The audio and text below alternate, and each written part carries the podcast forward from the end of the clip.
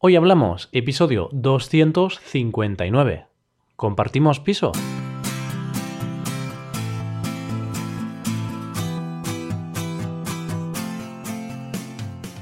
Bienvenido a Hoy Hablamos, el podcast para aprender español cada día. Ya lo sabes, publicamos nuestro podcast de lunes a viernes.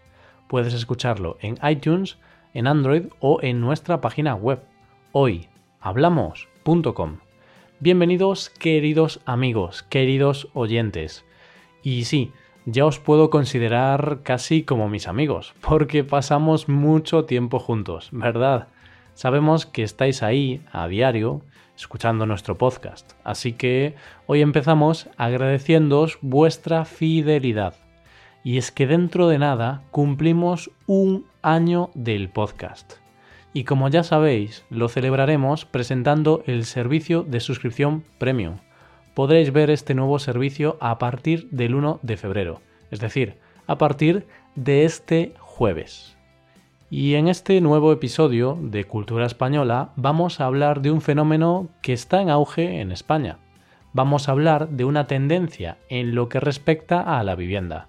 Hoy hablamos de compartir piso.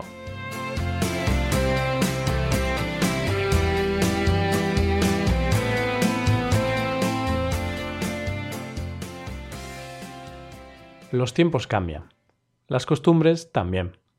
Lo que hace unos años se veía extraño, hoy en día se ve algo normal. Por ejemplo, hace años era difícil ver en la calle carteles en los que se buscaban compañeros de piso, excluyendo, obviamente, a estudiantes universitarios. En la actualidad se ve este tipo de carteles a diario y por todos sitios. Ya no son solo los estudiantes los que quieren compartir piso. También lo hacen trabajadores, padres divorciados e incluso familias enteras. El por qué depende de la situación de cada uno. No obstante, lo más habitual es que se haga por necesidad. Son pocas las veces que alguien quiere compartir piso por placer. El precio del alquiler de la vivienda está por las nubes. No todo el mundo se puede permitir vivir solo. Estos altos precios, unidos a los bajos salarios, hace que tan solo unos pocos privilegiados puedan permitirse el lujo de vivir sin tener que compartir la vivienda. Estos altos precios se ven especialmente en las grandes ciudades. En ciudades como Madrid, Barcelona, Bilbao, Valencia, Sevilla o cualquier otra gran ciudad, vivir en el centro sin compartir piso es casi misión imposible. A no ser que seas hijo, primo o hermano de Mark Zuckerberg. Ahí ese problema brillará por su ausencia. Estas ciudades de las que te hablo se caracterizan por tener unos precios en el alquiler inalcanzables, sobre todo en lugares céntricos y en los lugares turísticos. En estos lugares compartir piso es casi obligado. De lo contrario, una sola persona podrá hacer frente a un alquiler que supere los 1.200 o 1.500 euros al mes. Te he estado hablando de aquellas personas que se ven obligadas a compartir piso por necesidad. Ahora bien, aunque parezca una cosa de locos, hay gente que decide compartir vivienda por otros motivos. Y es que hay gente sociable por naturaleza, gente a la que le gusta estar acompañada. Ya se sabe que la soledad no es una buena compañía. Ya sea por necesidad o por tener compañía, lo cierto es que la sociedad evoluciona a pasos agigantados. En poco tiempo hemos pasado a un sistema basado en la economía colaborativa.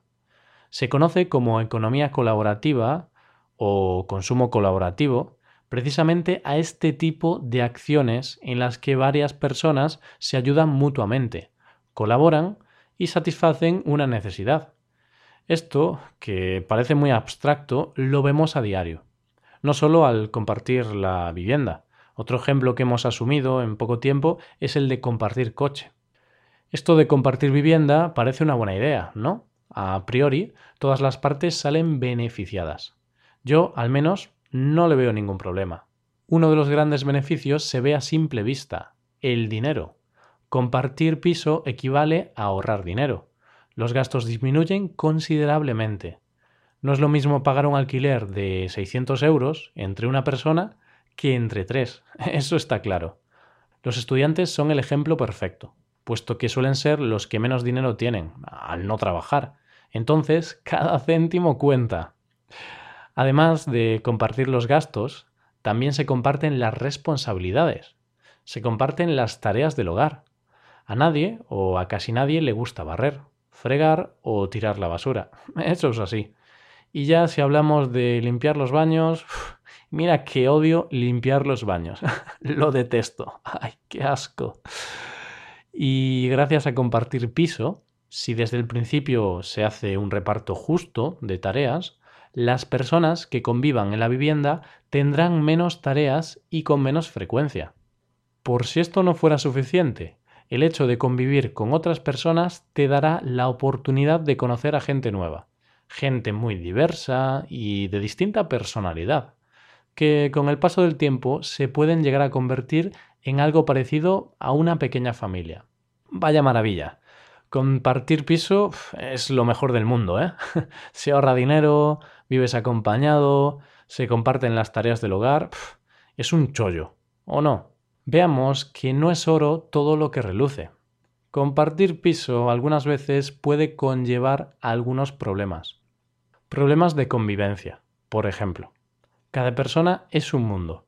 Cada persona tiene una personalidad distinta hay que aceptar que compartir vivienda puede generar algunos problemas de convivencia, principalmente porque cuando realmente conoces a una persona es cuando compartes mucho tiempo con ella. Y si compartes mucho tiempo con ella, es posible que veas actitudes que no te gusten nada. A veces convivir con otras personas es difícil. Miradme a mí, que vivo con mi familia y todos los días tengo que grabar este podcast y para grabar necesito silencio total. No os podéis ni imaginar la cantidad de veces que he tenido que llamarles la atención a mis padres para que no hiciesen ruido. Hasta tengo un cartelito que cuelgo en la puerta cuando estoy grabando. Hay que ser profesional.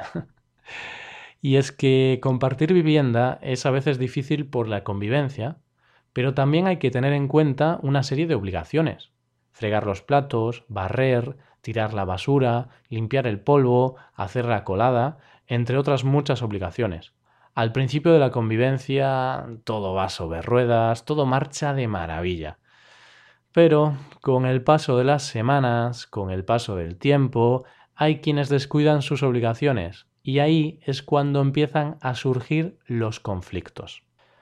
Para evitar conflictos indeseados, además de tener suerte, hay que saber elegir con quién vivir siempre y cuando se pueda elegir, obviamente. Asimismo, hay que tener paciencia, mucha paciencia.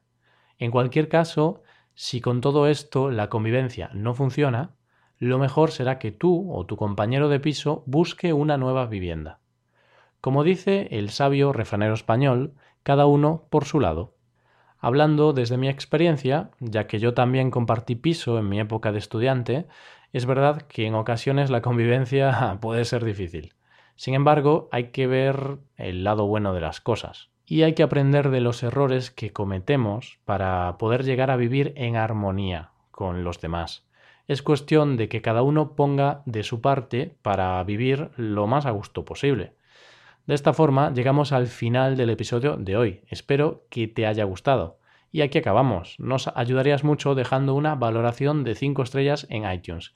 Y recuerda que puedes consultar la transcripción completa y hacer ejercicios de este podcast en nuestra página web hoyhablamos.com. Volvemos mañana con un nuevo episodio de Expresiones Españolas. Pasa un buen día. Hasta mañana.